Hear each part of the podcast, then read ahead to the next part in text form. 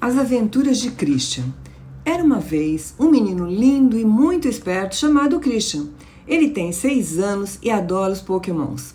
Claro que ele tem um preferido e eu não vou revelar ainda não, mas logo logo você vai saber qual é. Certo dia ele estava brincando na escola com seus amigos Matias, Felipe, Vicente, Vitor e Helena, quando de repente nuvens pretas cobriram o céu. Trovões e relâmpagos poderosos mudaram dia para a noite. Os meninos ficaram sem saber o que fazer. Uma fumaça encobriu toda a paisagem e, mais assustados ainda, ficaram quando surgiu na frente deles o terrível Getz.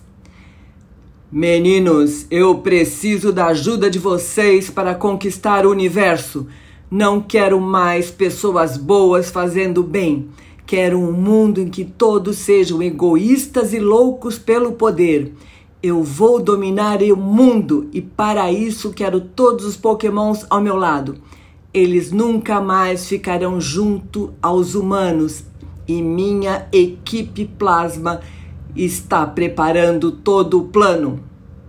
Christian ficou muito bravo e disse que não contasse com ele e muito menos com seus amiguinhos Todos adoravam os Pokémons e queriam um mundo de amizade, de paz e de alegria. O vilão ficou muito zangado e partiu com toda a fúria para cima dos meninos. Só que ele não contava com um amigo muito especial de Christian.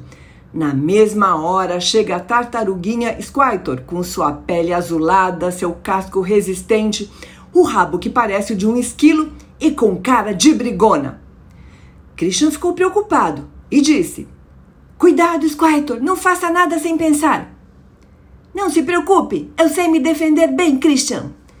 Getz mirou ataques do tipo elétrico e do tipo gama em cima de Squirtle, mas ele conseguiu desviar e se escondeu dentro da concha do seu casco. Mas quando voltou a aparecer, mandou um enorme jato de água bem rápido e preciso para cima do vilão. O poder de seus ataques foram aumentados em 150% e ele disparou jatos e jatos e jatos, derrubando o vilão no chão. Os meninos vibraram e incentivaram o amigo, e com essa energia, os poderes do Squirtle ampliaram mais ainda. Surpreso, o vilão, inconformado de ter sido vencido por uma tartaruguinha, foi embora, humilhado e muito bravo. Christian e os amigos bateram palmas para o herói e ficaram muito felizes porque os Pokémons estavam a salvo e continuariam divertindo as crianças. E assim, entrou por uma porta e saiu pela outra. E quem quiser, que conte outra.